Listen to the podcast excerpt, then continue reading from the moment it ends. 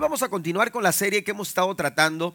Hemos estado hablando eh, lo que es eh, eh, el Padre Nuestro. Hemos hablado las últimas semanas sobre la importancia de conocer el Padre, el Padre Nuestro. Y hemos mencionado que el Padre Nuestro no es una fórmula, no es una receta, no es tampoco algo que Dios nos dio para repetir. ¿Verdad? O tampoco es algo que Dios nos dio como penitencia. Amén, no es un castigo. El Padre nuestro es una oración que sirve como modelo y como ejemplo para eh, nosotros poder acercarnos a Dios como eh, debemos de hacerlo. Y eh, cuando ya entramos a los, a los diferentes versículos del Padre nuestro, mencionábamos que el Padre nuestro es una oración de conexión porque nos conecta con el Padre y comienza diciendo Padre nuestro. No me estoy acercando a ninguna persona ajena, ninguna persona que no conozca, con, con alguien que no me relacione. Me estoy acercando a mi Padre, me estoy acercando a mi Padre que está en los cielos. Y esto nos inspira confianza y nos inspira, amados hermanos, a acercarnos a Dios con toda confianza. ¿Por qué? Porque Él es nuestro Padre. También mencionábamos el domingo pasado por la mañana que la oración del Padre nuestro también es una forma de rendirnos. Amén. Es una, es una rendición que hacemos nosotros, aleluya, delante del Señor. Cuando usted dice, eh, venga tu reino y que se haga tu voluntad. Me rindo a hacer mi voluntad o, renuncio a hacer mi voluntad para rendirme a la voluntad de Dios. Amén. Y mencionábamos que no hay mejor lugar y no hay mejor momento que estar eh, dentro o corriendo, obedeciendo la voluntad de Dios eh, en nuestra vida. No se trata de orar a Dios pidiendo que nuestra voluntad se haga en el cielo, sino que oramos al Señor para que la voluntad que se cumple en el cielo también se cumpla en la tierra. Queremos que la voluntad de Dios se cumpla en nosotros. Y mencionábamos esto, y esto me parece muy interesante mencionarlo también eh, en, de forma, eh, en resumen de lo que hablamos la semana pasada, es que el hecho es, hermanos, de que en el cielo todo es perfecto, de que en el cielo las cosas, hermanos, caminan bien. Aquí en la tierra las cosas no caminan bien. ¿Por qué? Porque la mayoría de las veces queremos hacer nuestra propia voluntad y no la voluntad de nuestro Dios. Entonces, si queremos que las cosas caminen bien, tenemos que nosotros empezar a caminar de acorde y de acuerdo a la voluntad de nuestro, de nuestro Señor. Entonces, hablamos de conexión, hablamos de rendición. Hoy vamos a hablar de dependencia, porque el Padre nuestro nos inspira a depender. Nuestro Padre, el Padre nuestro nos recuerda, hermanos, que no podemos valernos por nosotros mismos, que es insuficiente, que es, eh, eh, no es, no es nada, nada bueno el tratar de salir adelante eh, ante las circunstancias tan complicadas de la vida, tratar de salir adelante por nuestras propias fuerzas. Lo mejor que podemos hacer es aceptar nuestra dependencia del Señor. Fuimos creados para depender de Dios. Usted y yo fuimos creados desde el principio. La raza humana fue creada para depender de Dios. Adán no llegó a un lugar para trabajar por su casa, para edificar su casa, para buscar dónde vivir, para buscar qué comer. Adán no no fue creado para eso. Adán fue creado para depender de Dios. Cuando Adán aparece, Dios ya había creado todas las cosas. Dios había creado el lugar perfecto. Dios había creado las cosas que, que, que, Adán había ¿Estamos bien? quizás el micrófono. Ok, entonces eh, Adán eh, llegó a un lugar que había sido creado, hermanos, aleluya, para su, eh, para que él pudiera vivir, para que él pudiera habitar y para que él pudiera disfrutar. Entonces, esto nos enseña a nosotros, por causa del pecado, hermanos, el hombre fue desechado de ese lugar que conocemos nosotros como el Edén y, y Dios lo resguardó. Pero la verdad es que fuimos creados desde el principio para ser dependientes de Dios. Hay personas que, eh, eh, escucha esto, la, cuestión de la dependencia eh, es algo que tenemos que entender ah, bien, porque no se trata de codepender, porque la codependencia no es dependencia. La codependencia es una enfermedad, la codependencia no, no es algo saludable, pero tampoco la independencia. Dios no nos habla de independencia, Dios no nos habla de codependencia, Dios nos habla de dependencia nos habla de sostenernos en, en Dios, de, de aferrarnos a Él, sabiendo que en Él todas las cosas, aleluya, caminan para el bien de nosotros. Así que vamos a hablar de dependencia y el Padre nuestro nos lo recuerda. La Biblia dice en Mateo capítulo 6, si usted no tiene las notas todavía en sus manos, solamente levante su mano para indicar que le hacen falta las notas y los sugieres van a llegar a donde usted está eh, para que usted pueda dar seguimiento a la lección que estaremos teniendo eh, en esta mañana. Pero eh, el Padre nuestro en Mateo capítulo 6, versículo 11 nos dice, dice la escritura, dice, danos el pan nuestro, el pan nuestro de cada día, danoslo hoy. El pan nuestro de cada día, danoslo hoy. Eh, Jesús se refiere al pan, eh, uno de los ah, alimentos más básicos eh, en cualquier cultura, en cualquier nación, en cualquier pueblo. El pan, hermanos, usted lo encuentra en cualquier parte. nosotros fuimos a Cuba, estuvimos por allá una semana y andábamos buscando tortillas. Amén. Y, la verdad es que no encontramos tortillas. Usted va eh, a, otros países y, difícilmente va a encontrarse tortillas. Y uno está acostumbrado, ¿verdad? A la tortilla. cuando uno come y este, eh, en, lo que es eh, la, la, comida mexicana, la tortilla, hermanos, no puede faltar, ¿verdad? Entonces, ah, pero difícil encontrarse la tortilla. Pero en cualquier parte donde usted va, usted se va a encontrar, hermano, que en cualquier lugar hay pan. Eh, eh, es un alimento básico. Y, para los judíos el pan, hermanos, era algo, algo cotidiano, era algo que no faltaba en la mesa, en la mesa de los judíos, amén. Por ejemplo, cuando Jesús habla de la alimentación de los, o cuando la Biblia habla de la alimentación de los cinco mil, ¿verdad? Nos encontramos a un muchacho que traía, la Biblia dice que traía peces y traía pan, amén. Y, de donde yo soy, hermanos, eh, el pescado no se come con pan.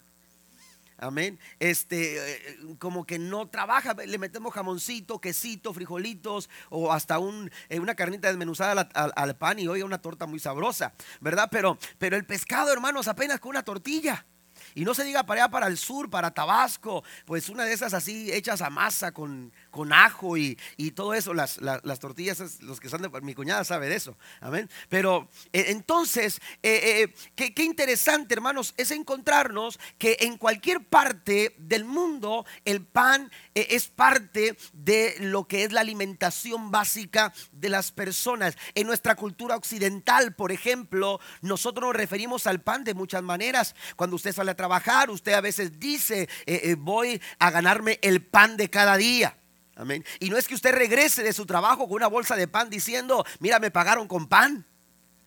No, pero es una forma de expresarnos, es parte de nuestra expresión, porque nos referimos al pan como algo que sustenta, como, como, como una provisión. E, es, es, una, es un símbolo poderoso, hermanos, eh, de, de, la provisión de cada día. Jesús nos refiere al pan y nos dice que nosotros podemos acercarnos a Dios en oración para pedirle a Él el pan nuestro de cada día y decirle, danos hoy. El pueblo de Israel en su historia, aleluya, eh, cuando ellos caminaban por el desierto, ellos vieron suplir su necesidad básica a través del alimento que Dios les proveía todos los días. Y Dios le dijo a Moisés en Éxodo capítulo 16, versículo 4, entonces el Señor dijo a Moisés, mira, haré llover alimento del cielo para ustedes. Cada día la gente podrá salir a recoger todo el alimento necesario para ese día. Con esto los pondré a prueba para ver si siguen o no mis instrucciones. Jesús dice, pidan el pan nuestro de cada día. Díganle al Señor, dánoslo hoy. Y aquí, hermanos, encontramos una referencia también, hermanos, muy relacionada a las palabras de Jesús, porque Dios mismo le dice a Moisés, ustedes van a ser alimentados, van a tener el alimento necesario para cada día. Y esto me suena, amados hermanos, a que Dios quiere, aleluya, que nosotros dejemos de preocuparnos. Desde el principio, aleluya, le dice al pueblo de Israel, tú no tienes por qué preocuparte. Tú vas a alimentarte, tú vas a recibir tu alimento diariamente. No te va a faltar eh, el alimento para tu día. De hecho, no tienes por qué guardar para otro día. No tienes por qué salir despavoridamente de la tienda buscando alcanzar, agarrar lo más que puedas del maná eh, eh, cercano a ti para llevarlo y,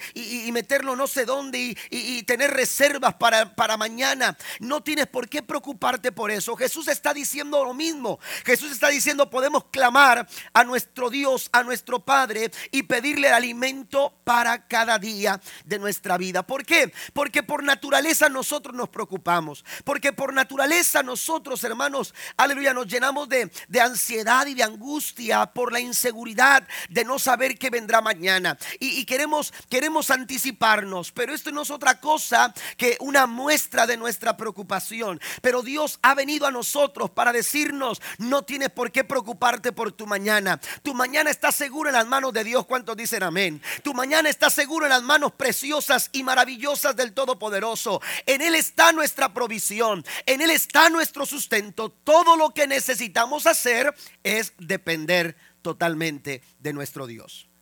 Todo lo que necesitamos hacer es depender de Él usted no tendrá por qué preocuparse. Dicen que un niño eh, estaba, estaba escalando una roca junto a su padre y de repente cuando llega a cierta parte, el niño se voltea sin anticipar nada, sin decir nada. De repente se voltea y se lanza hacia donde está su padre y grita, papá. Y cuando el padre voltea, oiga, e, el padre se, se, sorprende por lo que está pasando y hace lo posible por alcanzarlo y cayeron los dos al piso. Y, no les pasó absolutamente nada, solamente fue eh, eh, eh, el momento y, el susto para el padre. Y el padre le dice, ¿por qué hiciste eso? ¿Por, ¿Por qué no me dijiste? ¿Por qué lo hiciste? Dijo, es que tú eres mi papá. Tú eres mi papá. ¿Por qué? Porque eres mi Padre. Nosotros tenemos un Padre celestial, amados hermanos, que está listo y está preparado para sustentar a cada uno de sus hijos. Den un aplauso fuerte al Señor. No importa cuál sea nuestra situación, Él es nuestro Padre. Y Él está, aleluya, para, para, para, sustentar nuestras necesidades. La Biblia nos enseña cuatro representaciones, cuatro cosas que representan el pan. Y quiero que las anote, por favor. Eh, solamente las menciono así con rapidez. Las necesidades de la vida. Lo primero que, nos, que representa el pan en la Biblia, hermanos, es las necesidades que nosotros tenemos en la vida. Y nosotros tenemos muchas necesidades. Jesús dijo, pero vuestro Padre Celestial sabe cada una de ellas. Dios sabe qué necesidades tienes. Dios sabe cuáles son las necesidades que nosotros tenemos. Porque cuando Dios creó al hombre, amados hermanos, aleluya, eh, cuando Dios creó todas las cosas, Dios creó que, para Dios creó todas las cosas para que todas las cosas pudieran subsistir mediante la dependencia a, él. Entonces, cuando Dios crea, crea, crea eh, eh, al hombre, preparó todas las cosas para que al hombre no le faltara nada. El salmista, por ejemplo, se refiere eh, a lo que es en el Salmo 104, versículo 25 en adelante, dice, allí está el mar, como un ejemplo, dice, ancho e infinito, que abunda en animales grandes y pequeños, cuyo número es imposible de conocer. Verso 27 dice, todos ellos esperan de ti que a su tiempo les des su alimento. Tú les das y ellos recogen. Abres la mano y se colman de bienes. Amén.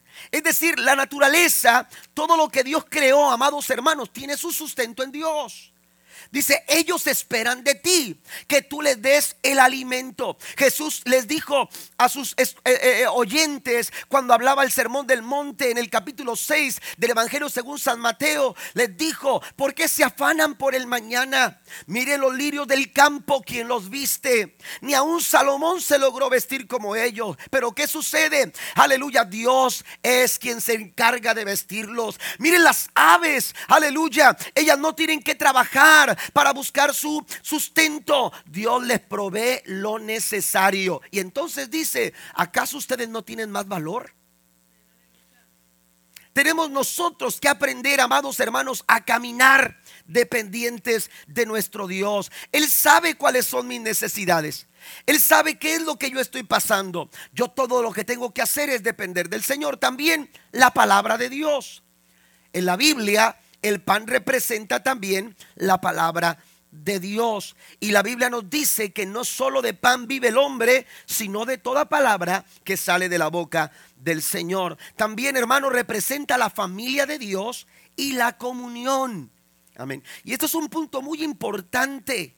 Porque la iglesia, amados hermanos, aleluya, la iglesia es un sustento que Dios, por el cual Dios eh, eh, eh, se, manifiesta a nosotros. Y a través de la iglesia Dios provee. Y a través de la iglesia Dios sustenta. Porque nuestra, nuestra necesidad no solamente es física. Nuestra necesidad no solamente es espiritual. Nuestra necesidad también es relacional.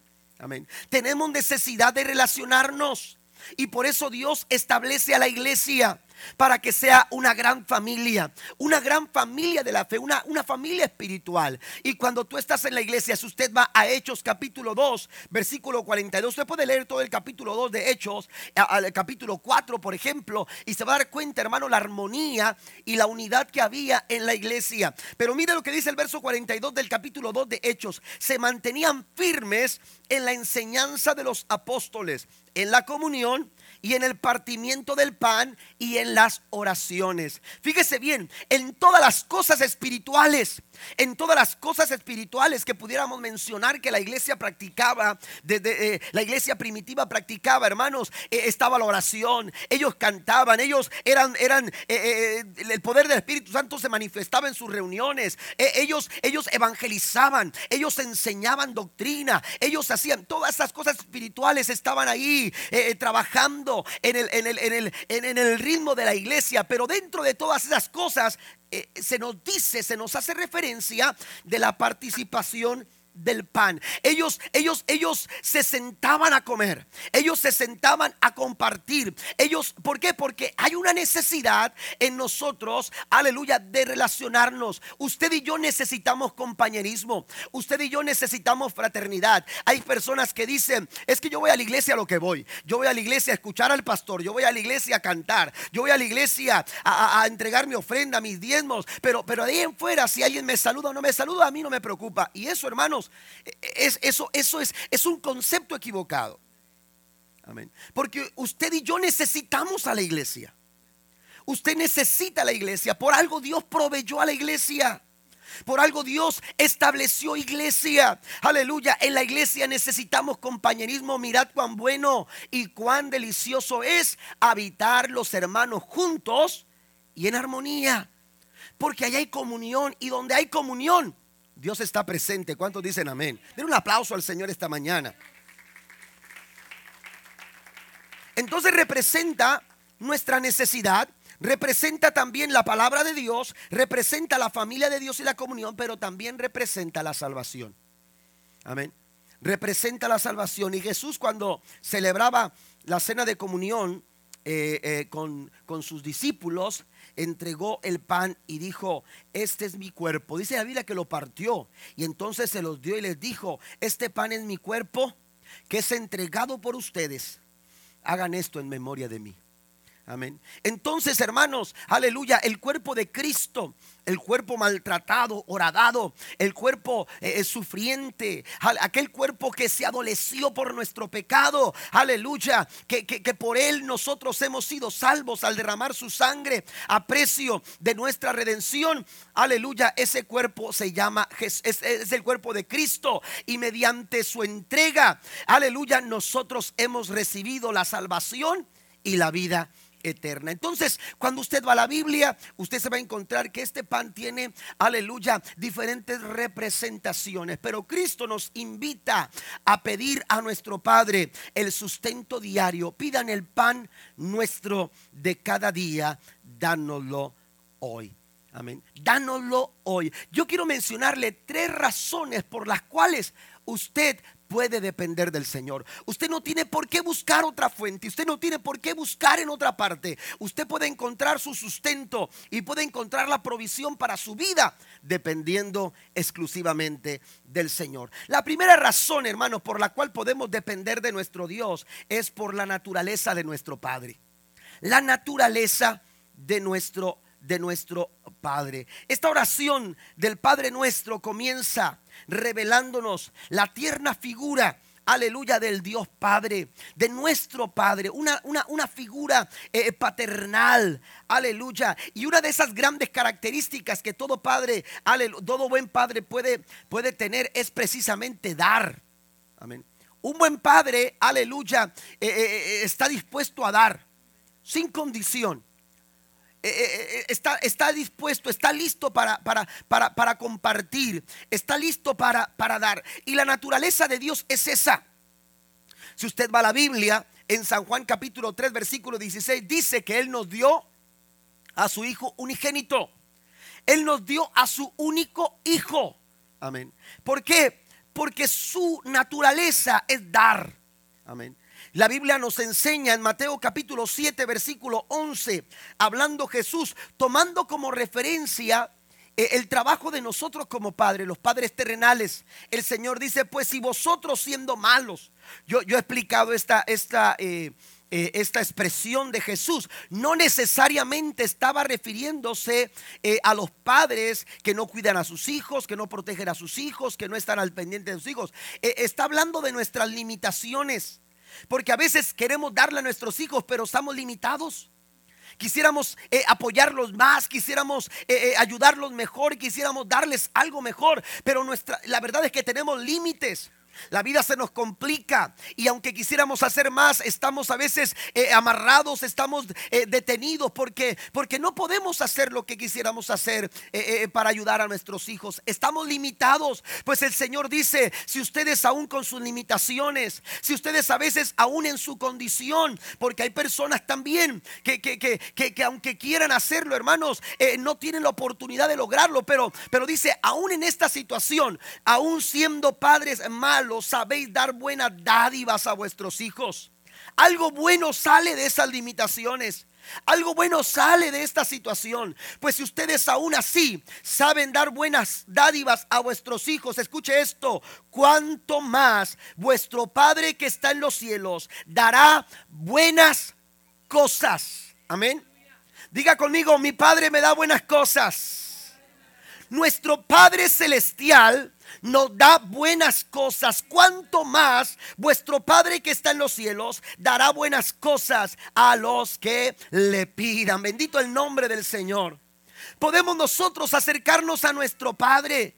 La naturaleza de nuestro Padre es compartir. La naturaleza de nuestro Padre es es dar. Usted de pronto se da cuenta que hay personas que, se caracterizan porque, eh, eh, por ejemplo, se ríen por todo. Amén. Están nerviosos, se ríen tienen miedo y están riéndose. Amén. O están hablando y no pueden hacerlo serio. ¿Por qué? Porque, porque ellos así son. Y, usted dice, bueno, y este hombre de todo se ríe. Amén. Este hombre de todo se ríe. ¿Por qué? Porque esa es su naturaleza. Amén. Esa es su naturaleza. Pues sabe una cosa, la Biblia dice que es por la misericordia de Dios que no hemos sido consumidos. Aleluya, no es porque tú seas más bueno que yo, ni que yo sea más bueno que tú. Es simplemente por la misericordia de nuestro Dios que no hemos sido consumidos, porque nunca decayeron sus misericordias, son nuevas cada mañana. Cada mañana yo puedo acercarme a mi Padre y decirle, Padre, dame el pan nuestro de cada día. Porque mi Padre, aleluya, me sabe dar cosas buenas por su misericordia, le caracteriza, aleluya, el dar. Yo quiero mencionar cuatro verdades que usted necesita recordar en los momentos complicados de su vida. Primero, usted tiene que recordar que todo es un regalo de Dios. Todo es un regalo de Dios. Dios es el, el dador eh, más grande de todos los tiempos. Amén. Él es el que nos da ejemplo. Aleluya. La Biblia nos dice en Santiago capítulo 1 versículo 17, toda buena dádiva y todo don perfecto desciende de lo alto. Todo regalo, toda, toda buena dádiva, todo don perfecto. La palabra don significa regalo. Amén. Y por un regalo tú no, tú no te afanas, por un regalo tú no, tú no lo puedes exigir. Eh, eh, eh, bueno, aunque a veces tenemos tácticas, ¿no? Para pedir ciertas cosas. ¿Verdad? Y, ya cuando te pasan por la zapatería una y otra y otra y otra y otra. Es que la esposa quiere zapatos. ¿Verdad? Y entonces, pero usted no puede exigir un regalo. Usted no, usted no puede, usted no puede demandar un regalo. El regalo no se exige, el regalo no se demanda. no tenemos que afanarnos por los regalos. Los regalos se dan. Aleluya, nacen en el corazón. Pues sabe una cosa, la Biblia dice que toda buena dádiva y todo don perfecto proviene de nuestro Padre que está en los cielos. Todo, aleluya, tú no tienes que trabajar, aleluya, por el aire que tú respiras. Tú no tienes que trabajar, amados hermanos, no tienes que ganarte el aire que tú respiras. Tu Padre que está en los cielos, aleluya, es el que provee lo que tú necesitas para poder respirar. Dios respira, Dios, Dios, Dios provee para que tú tengas que trabajar. Dios, aleluya, provee para que tú tengas todo lo que tú necesitas, pero todo es un regalo de Dios. Todo es un regalo de Dios. Él es el que da las cosas. Y así lo dice la palabra del Señor. No hay nada que Dios no pueda proporcionarnos. Es la segunda cosa que tenemos nosotros, la segunda verdad. Amén. Ahí están las pantallas. Amén. No hay nada que Dios no pueda proporcionarnos. Es decir, usted, usted podrá decir es que esto es muy complicado. Esto, esto es más grave.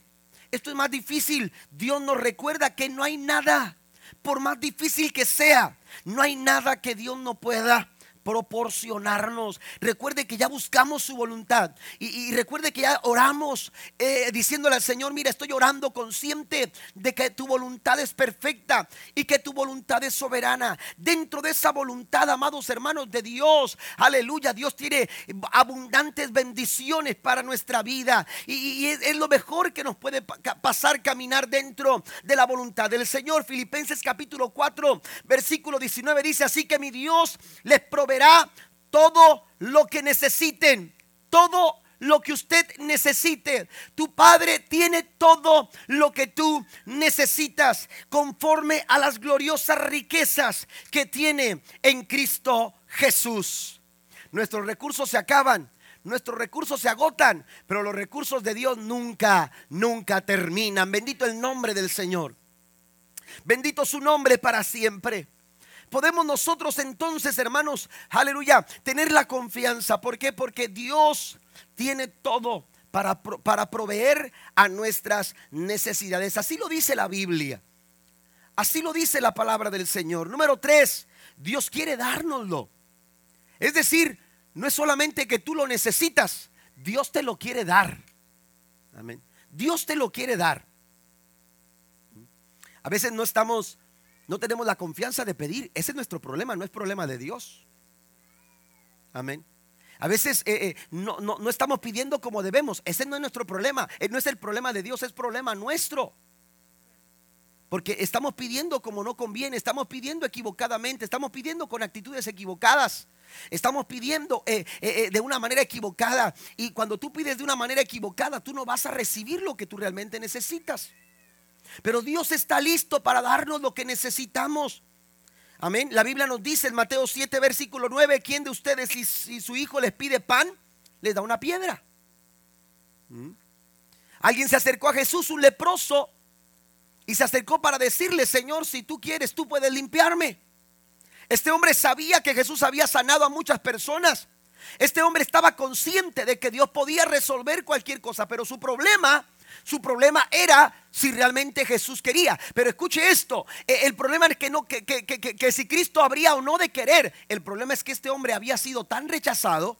Y muchas veces, aunque otros habían podido ayudarle, darle un vaso de agua, habían dicho, no, es un leproso, aléjalo.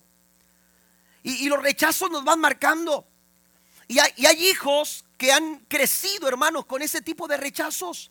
Y no tienen la confianza de acercarse a su padre. Amén. Porque fueron rechazados, porque, porque, porque sus padres los, los, eh, eh, los, condicionaron de una manera y, crecieron con ese rechazo. Y ahora que pueden acercarse al Padre Celestial, lo hacen, hermanos, con ciertas limitaciones, lo hacen con, con, eh, un poquito de temor y desconfianza. Cuando el Señor está diciendo, yo estoy aquí para ayudarte.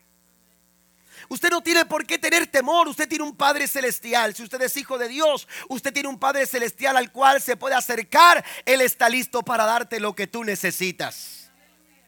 Amén. Y aquel hombre le dijo, Señor, si tú quieres, tú puedes. Y Jesús le dijo, mira, no solamente puedo, quiero. Y no solamente le dijo quiero, lo tocó.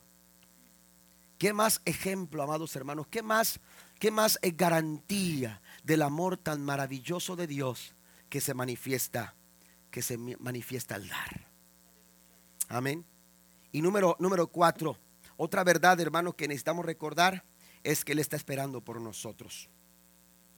A veces decimos, es que como que Dios se tarda. A veces los que nos tardamos somos nosotros. La verdad es que nos tardamos nosotros. El pueblo de Israel se tardó en entrar a la tierra prometida. Amén. Eh, llegar a la tierra prometida no era, no, era, no era, complicado, no era muy distante, pero lo que podían tomar en, en, algunos meses, hermanos, se tuvo que prolongar a 40 años. ¿Por qué? Porque el pueblo de Israel desobedeció, porque el pueblo de Israel no estaba haciendo lo que Dios quería que hicieran. Dios está esperando por nosotros. Hay un milagro que está esperando por ti. Hay una respuesta que está esperando por tu clamor. Hay, hay, hay algo que Dios quiere hacer en tu familia que está esperando que tú te levantes, te pongas de pie, aleluya, y empieces a caminar por tu milagro. ¿Cuántos dicen amén esta mañana? Necesitamos nosotros, aleluya, reconocer que Dios está esperando por nosotros. Número dos, vamos a la segunda razón. La segunda razón, hermanos, por las cuales podemos depender, podemos depender de Dios, es por las promesas de nuestro Padre.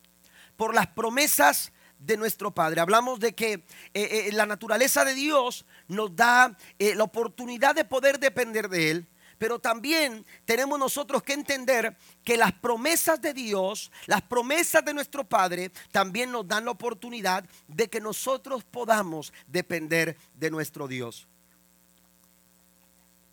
Usted y yo podemos depender del Señor. Podemos hacerlo. Podemos tener plena confianza al depender del Señor, porque Él nos ha dado preciosas y grandísimas promesas. Jesús dijo, danos hoy el pan nuestro de cada, de cada día.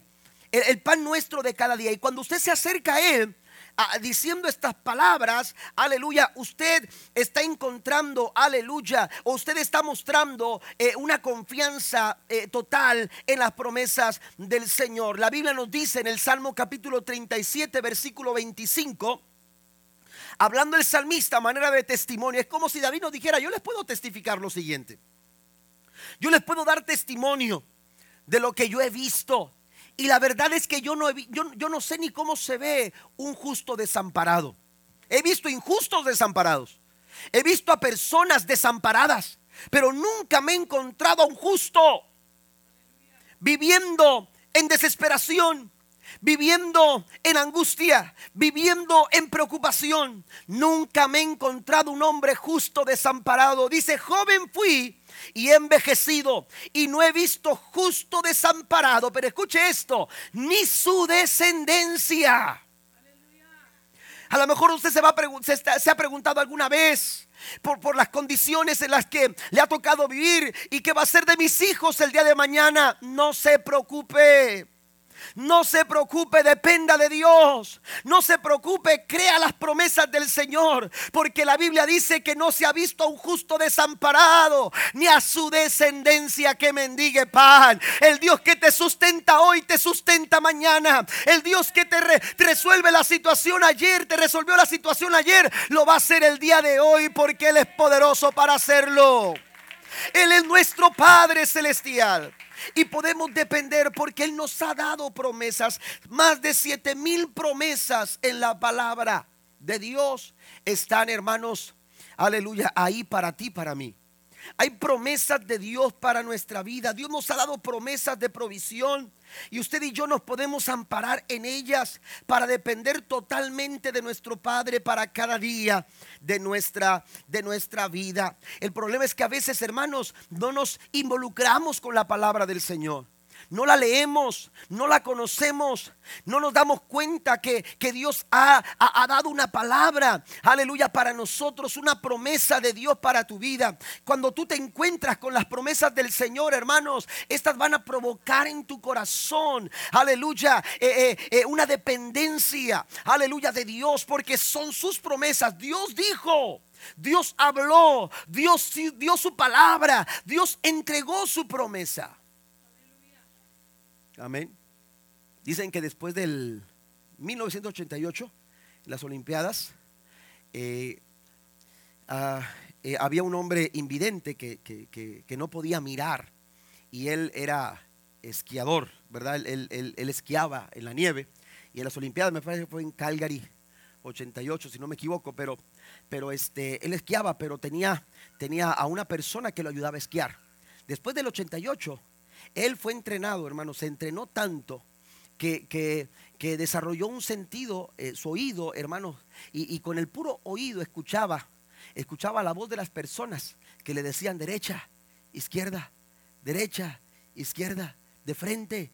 Y, él escuchaba, y él escuchaba. Y sabe que desarrolló la habilidad de esquiar sin la necesidad de la ayuda de nadie más. Junto con él, simplemente escuchando lo que otros le decían, hacia dónde él tenía. Oiga, e, esto es, esto es complicado porque imagínese, ¿eh? imagínese que el hermano Johnny le diga a la derecha. Y usted no sabe si a la derecha es un poste. ¿Me entiende? Eh, eh, que le diga, no, dale de frente.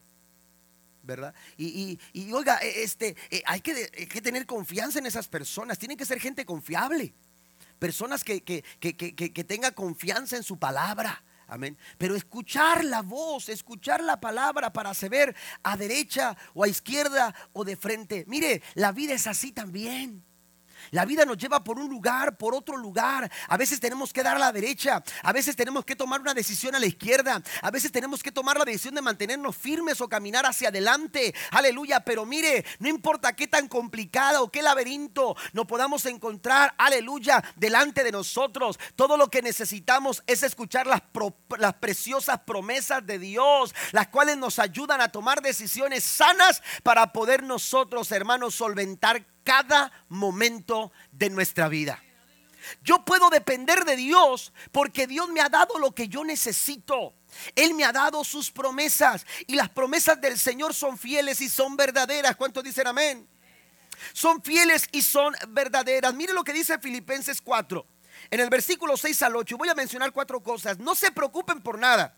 En cambio, oren por todo. Dígale a Dios lo que necesitan y denle gracias por todo lo que Él ha hecho. Así experimentarán la paz de Dios que supera todo lo que podamos entender. La paz de Dios cuidará su corazón y su mente mientras vivan en Cristo Jesús. Y ahora, amados hermanos, una cosa más para terminar. Concéntrense en todo lo que es verdadero, todo lo honorable, todo lo justo, todo lo puro, todo lo bello y todo lo admirable. Piensen en cosas excelentes y dignas de alabanza. Usted y yo podemos tomar pasos que nos ayuden a confiar en las promesas del Señor. No hay por qué dudar, no hay por qué inquietarnos, no hay por qué estar con la incertidumbre, hermanos, comiéndonos eh, los huesos, sintiendo que, que no tendremos esperanza. Usted puede desarrollar dependencia si usted da paso que lo lleven a confiar en las promesas maravillosas de nuestro Dios. Mire, el primer paso, no se preocupe por nada. No se preocupe por nada. ¿Alguna vez ha escuchado esa expresión? E, este es un imperativo. Cuando el apóstol Pablo lo, lo escribe, lo dice en forma de orden, en forma de mandato. Y en la Biblia usted se va a encontrar muchos mandatos. Por ejemplo, uno de ellos es no matarás. Y usted escucha eh, eh, eh, ese mandato y dice, bueno, ¿cómo que Dios cree que yo voy a matar a una persona? Amén. Este, no creo llegar a eso, no creo poder llegar a, esa situación, pero la verdad es que la Biblia dice no matarás. Ok, me parece que eso es fácil. Amén. ¿Por qué? Porque esto no va conmigo. yo no creo llegar a ese punto, pero, pero cuando te dicen no te preocupes, eso sí es difícil. ¿Verdad que sí? Es difícil que yo llegue a matar a una persona, pero, pero, pero no preocuparme, me preocupo todos los días. La verdad es que nos preocupamos, somos preocupones. Amén. Nos sentimos preocupados por muchas cosas. Mire, nos preocupamos por lo que pasó y quisiéramos llegar al pasado. La verdad es que, por, por, eso he mencionado esto, el 97% de nuestras preocupaciones, según los psicólogos, no tienen, no tienen sustento, no tienen fundamento. Amén. Solamente el 3% de las preocupaciones, según los psicólogos, hermanos, dicen que vale la pena. ¿Mm? Pero hay un 97% que nos está tomando el tiempo y la verdad es que la preocupación, hermanos, nunca ha resolvido ningún problema. Es inútil preocuparnos. Jesús lo dice en su palabra, por más que te afanes, por más que quieras eh, poner un, centímetro más a, tu estatura, no lo vas a lograr. No lo vas a lograr por más que te afanes. El día trae su propio trabajo, el día trae su propio afán. ¿Por qué sumarle más afán a los afanes de la vida?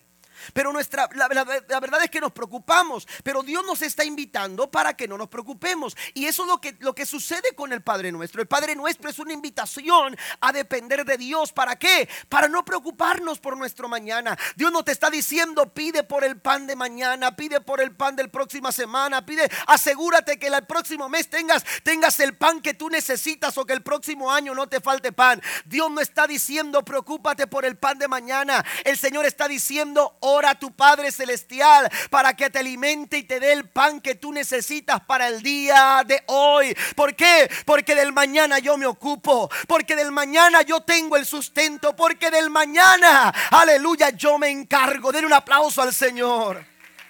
No tienes por qué preocuparte. Dios quiere quitarle a nuestro corazón presión. Dios quiere quitarnos presión. ¿Eh? No tenemos por qué cargar, no tenemos por qué seguir cargando tan, tan difícil situación. El Señor dice, echa sobre Jehová tu carga y Él la va a sustentar. Entonces nosotros necesitamos, hermanos, las promesas del Señor. Pero para ello tenemos nosotros que dejar de preocuparnos. La preocupación, aleluya, el problema de la preocupación, hermanos, es que es que es como si fuera un insulto también a Dios. Imagínense que su hijo eh, eh, se acercara mañana y le dijera, ¿Sabes qué, papá? Ayer no pudimos dormir los muchachos y yo un niño de 8 años.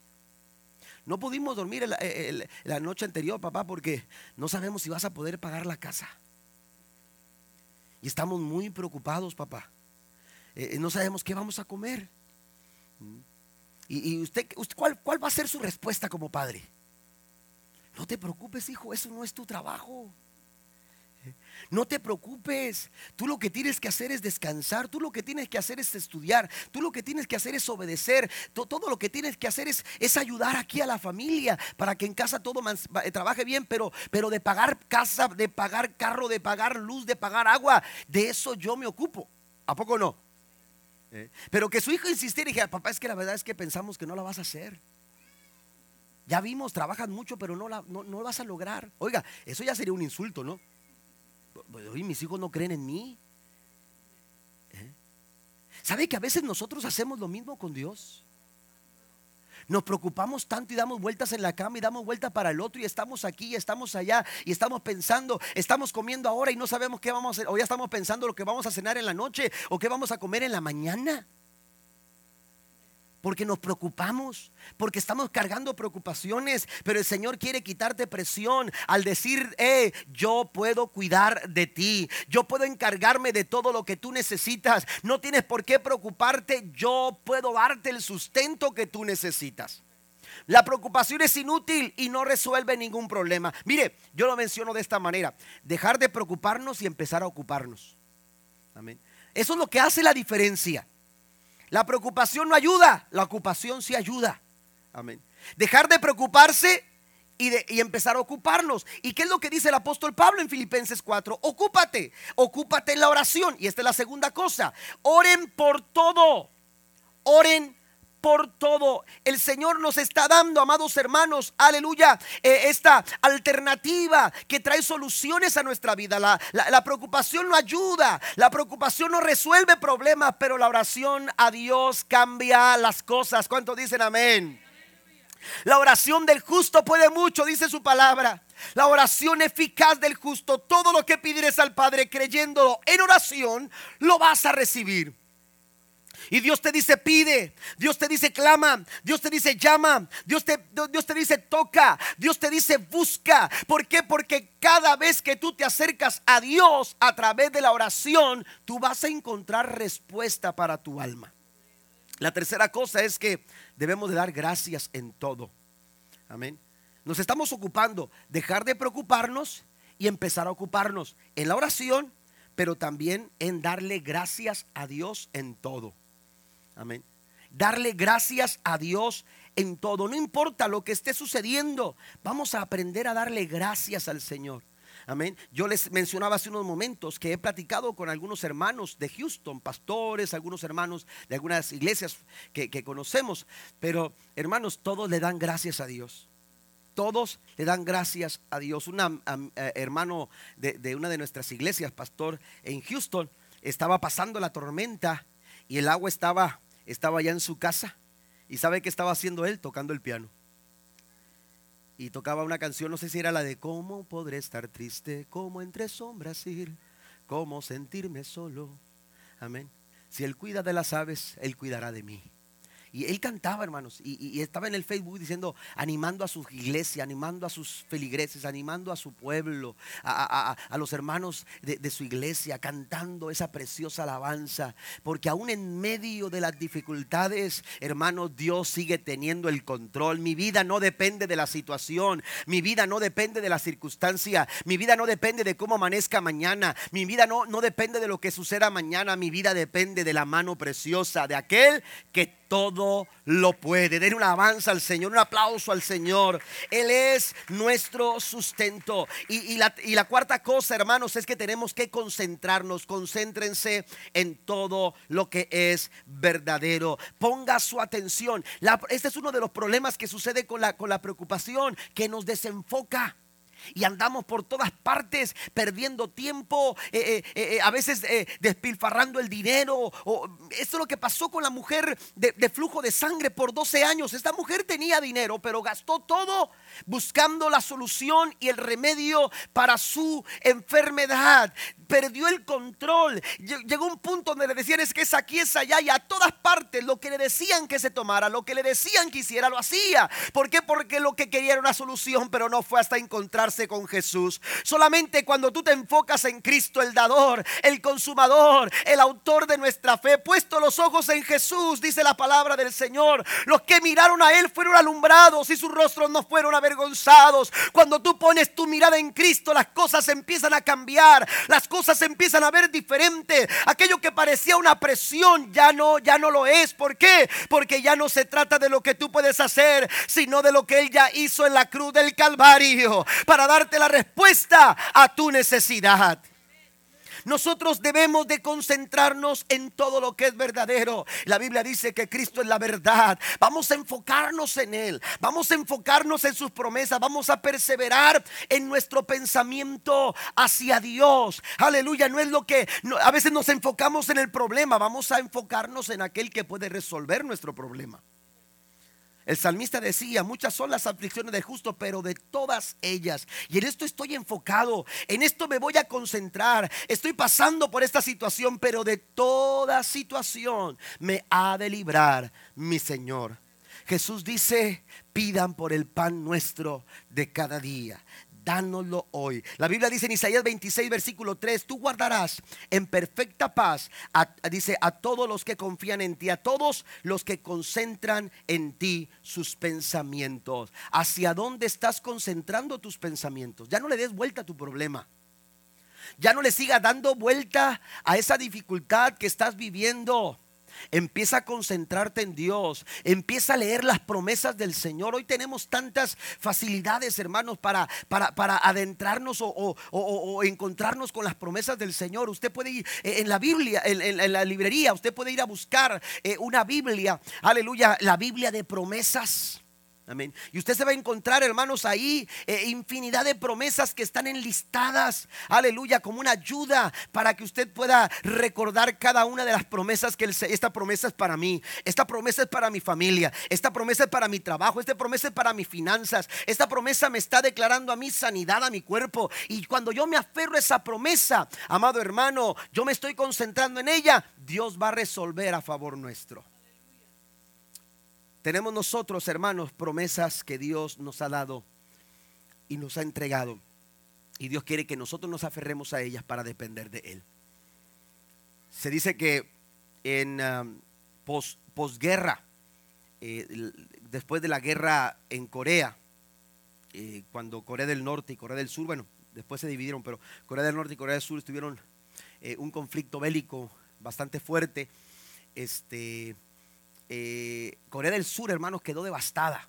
Amén. Quedó devastada y, eh, algo que, nunca se había visto en otra, en otra guerra, como nunca en otra guerra, hermanos, se dieron cuenta que eh, Corea del Sur, hermanos, había quedado con muchos niños huérfanos como nunca en la historia de las guerras. Cantidad de niños huérfanos, hermanos, en todas partes, por todo el país. Así que las, eh, las entidades internacionales que buscaban los, eh, eh, el, en pro de la familia y empezaron a trabajar y empezaron a unirse, a, a llevar ayuda a Corea. el mismo país empezó a crear orfanatorios donde pudieran habitar los niños para no desampararlos. Amén. Niños que habían sido eh, encontrados, hermanos, en situaciones precarias, en situaciones críticas, muchos de ellos eh, eh, con, estragos en su cuerpo de lo que había sido la guerra. Aleluya. Algunos de ellos desnutridos porque no se habían alimentado por, por, tiempo y, estaban así. Y, los encontraron, los llevaron a esos refugios, a esos orfanatorios. Y, hubo gente, hermanos, que, estuvo al frente de esta, de esta situación para, para ayudar a estos pequeños cantidad de orfanatorios por todo el país. Se dice que, que, de repente empezaron a darse cuenta que, que los niños, hermanos, no dormían en las noches, no dormían en las noches. Entonces se empezaron a preguntar por qué no dormían estos pequeños en las noches. La respuesta, hermano, fue que aquellos niños, hermanos, estaban viviendo un tiempo de ansiedad. Y esta ansiedad fue provocada por la falta de alimento. Amén. Eh, vivían ansiosos. ¿Por qué? Porque ellos, aunque comían sus tres comidas durante el día, y parecía que todo estaba bien durante el día. Cuando llegaba la noche, a ellos les desesperaba, aleluya, el no saber si mañana ellos podrían tener un pan para llevarse a la boca.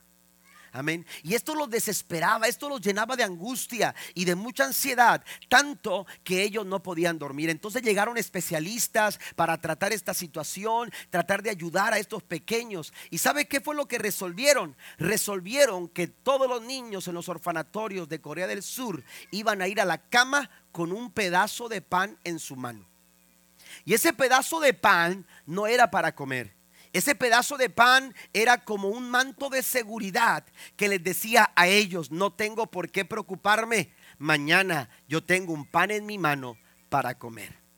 ¿Sabe qué? Dios no nos ha entregado un pedazo de pan. Dios no ha depositado en nuestras vidas un pedazo de pan. Amén. Dios ha entregado preciosas y grandísimas promesas para que tú las guardes en tu corazón y tú tengas la seguridad de que Dios será tu proveedor el día de mañana. Den un aplauso al Señor. Dios nos ha dado sus promesas. Dios ha puesto promesas en nuestros corazones para que cuando usted y yo las creamos, cuando usted y yo confiemos en ellas, podamos ver la provisión para nuestra vida. Y por último, otra tercera razón, hermano, la tercera razón por la cual podemos depender del Señor es por la obra, la obra de Cristo en la cruz del Calvario. La obra de Jesús en la cruz del Calvario. La Biblia nos dice en San Juan capítulo 12, versículo 24, de cierto, de cierto digo que si el grano de trigo no cae en la tierra y muere, queda solo, pero si muere, lleva mucho fruto. Amén. Se está refiriendo, hermanos, al elemento principal para crear la harina para poder hacer el pan. Amén. Ese, ese grano de trigo, si no cae a la tierra y muere, dice si no cae a la tierra y muere, queda solo, pero si muere, lleva mucho fruto. Ese grano de trigo es Jesús. Ese grano de trigo, aleluya, vino desde el cielo. Tomó nuestra condición, dice el apóstol Pablo en su carta a los Filipenses capítulo 2. Hubo un sentir en su corazón Aleluya, dice que, que, hubo un sentir en su corazón y entonces se despojó de su gloria y hecho semejante a los hombres, se hizo obediente hasta la muerte y muerte de cruz. Ese grano decidió morir por nosotros. Ese grano decidió descender del cielo para entregar su vida a cambio de la nuestra. Y gracias a que ese grano de trigo murió y fue sepultado y fue sembrado en una tumba. Aleluya. Ese grano de trigo, amados hermanos, dio el fruto necesario para nuestro sustento. Porque Él no se quedó en una tumba. Él se levantó al tercer día y ahora está sentado a la diestra del Padre, intercediendo por cada uno de nosotros. Bendito su nombre para siempre. Pero Cristo, amados hermanos, hizo todo lo necesario para que a ti no te faltara nada. Dios a, través de su muerte en la cruz del Calvario, su obra en la cruz es la garantía de nuestro sustento, es la garantía, amados hermanos, aleluya, de, de nuestra provisión, su muerte en la cruz. Esto me recuerda lo que sucedió con Abraham. Cuando Abraham, hermanos, estaba determinado a entregar a su hijo, porque Dios se lo había pedido. Pero cuando Abraham, amados hermanos, tuvo que responder a la pregunta de su hijo, cuando él identificó que había fuego, había, había el cuchillo, había, había eh, eh, eh, lo, lo, que se necesitaba para, para el holocausto, pero faltaba lo principal, faltaba lo más importante. ¿Dónde está el cordero? ¿Dónde está el animal que vamos a sacrificar? Papá, yo imagino a Isaac que le hizo, papá, se nos olvidó lo más importante. ¿Dónde dejamos el animal? ¿Dónde dejamos al cordero? ¿Dónde dejamos al animal para el sacrificio? Pero Abraham, amados hermanos, le dijo, no te preocupes, hijo, Jehová proveerá. Jehová se encargará de proveer. Aleluya, mire, aleluya, quizás la humanidad entera, aleluya, caminaba rumbo al lugar de sacrificio y parecía, amados hermanos, aleluya, que las cosas, las cosas no, no se iban a lograr, porque ¿quién podía morir por nosotros? ¿Quién podía solucionar nuestro problema? ¿Quién podía resolver la condición del hombre? Pero ¿sabe qué? En medio de toda esa incertidumbre, en medio de toda esa situación de pecado y de maldad en el corazón del hombre, la Biblia dice que emergió la gracia, la gracia salvadora de nuestro Dios a través de Cristo y Él, Él proveyó para nuestro sacrificio. Él proveyó para nuestro sacrificio. Y mire lo que dice Romanos 8:32. Romanos 8:32 dice, el que no escatimonia a su propio hijo, sino que lo entregó como sacrificio de todos nosotros, no hará. ¿Acaso no habrá de darnos generosamente junto con él todas las cosas? Qué hermoso si, entregó a su propio hijo, su único hijo, no lo escatimó, no se lo reservó, no dijo esto no lo puedo dar, Él lo entregó para nuestro sacrificio, no nos dará también, pero note esa expresión, Romanos 8:32, no nos dará también con Él o en Él todas las cosas. ¿Qué puede estar pasando ahora mismo usted en su vida? Que la obra de Cristo no te recuerde. Es como si Cristo nos dijera, oye, si ya morí por ti, si ya hice lo más difícil, si ya resolví tu problema más complicado, ¿crees que no puedo hacer lo demás en tu vida? La obra de Cristo en la cruz del Calvario nos recuerda que no hay nada imposible para nuestro Dios. Póngase de pie, por favor, conmigo en esta mañana. No hay nada imposible para nuestro Dios. Me gustan las palabras que utiliza el apóstol. En el capítulo 8, versículo 32. Quiero mencionar rápidamente tres cosas. Primero, dice que lo podemos alcanzar en Él. Esto es dependencia. No es lo, no, no es lo que tú hagas, no es lo que yo haga. Amén. Podemos ser excelentes en lo que hacemos, pero si no dependemos de Dios, no lograremos mucho. Yo acabo de mencionar lo que sucedió eh, con Corea del Sur. Corea del Sur, hermanos, nadie pensaba, si usted lee la historia, nadie pensaba que Corea del Sur se levantaba. Corea del Norte, hermanos, era, eh, tenía todo lo, eh, se miraba más fuerte. Pero Corea del Sur decía, ¿quién se puede levantar? ¿Sabe qué hizo Corea del Sur? Abrió su corazón al amor de Cristo. Y es uno de los países, hermanos, más de mayor apertura al Evangelio, Corea del Sur. Aun cuando colinda con, con Corea del Norte, que es cerrado al Evangelio. Pero Corea del Sur, hermanos, abrió su corazón al Evangelio. Una de las iglesias más grandes de las asambleas de Dios. Estoy hablando de miles y miles y miles de personas. Si no es la primera, la segunda iglesia más grande de todo el mundo está en Seúl, Corea, en Corea del Sur. Pastor Paul Jong Kichon. Miles y miles de personas, pero no es la única. Corea del Sur hay iglesias enormes en muchas partes, por todo el país.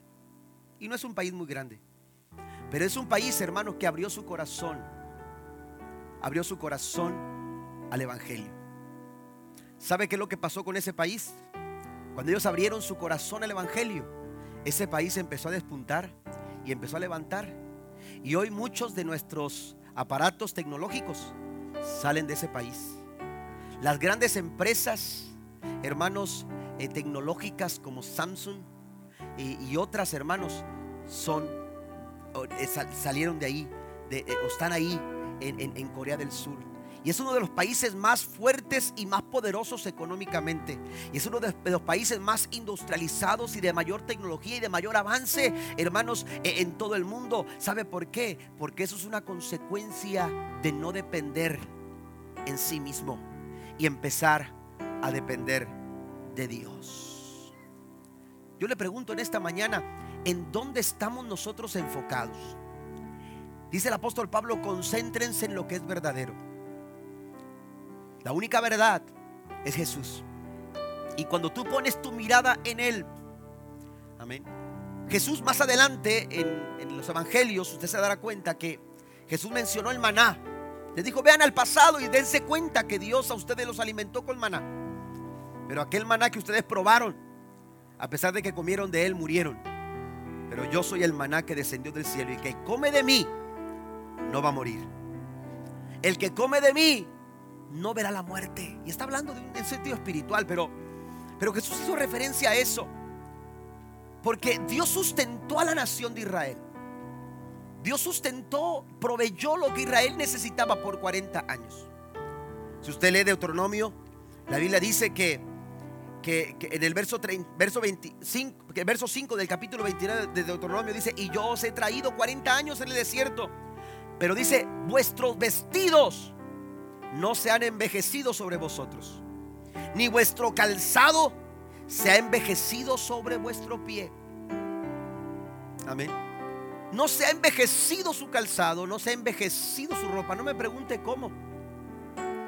Pero Dios se encargó, hermanos, de que a Israel no le faltara nada en todo su caminar por el desierto. Usted encuentra una tienda de zapatos donde duren 40 años. Avíseme. Para ir a comprar unos cuantos a mi esposa. ¿Cómo les gustan los zapatos a las mujeres? Yo no sé cómo lo haría Dios. Yo no sé. De hecho, cuando usted va al significado de maná, el significado de maná es, ¿qué es esto? ¿qué es? Cuando los israelitas vieron el, maná, dijeron, ¿qué es? ¿Qué es? Y hay momentos en que yo soy sorprendido, hermanos, de las formas en las que Dios trabaja. Yo no sé cómo Dios lo vaya a hacer. Yo no sé cómo Dios lo va a hacer mañana contigo. Yo no sé cómo Dios lo hará contigo el día de mañana. Eh, eh, yo no sé a qué situación tú te enfrentes, pero tú puedes depender. Aleluya. Y entender que Dios es el Dios de tu sustento que Dios es el Dios de tu provisión, que todo lo que tienes que hacer es decirle, Señor, yo dependo de ti y toda mi confianza yo la deposito en ti.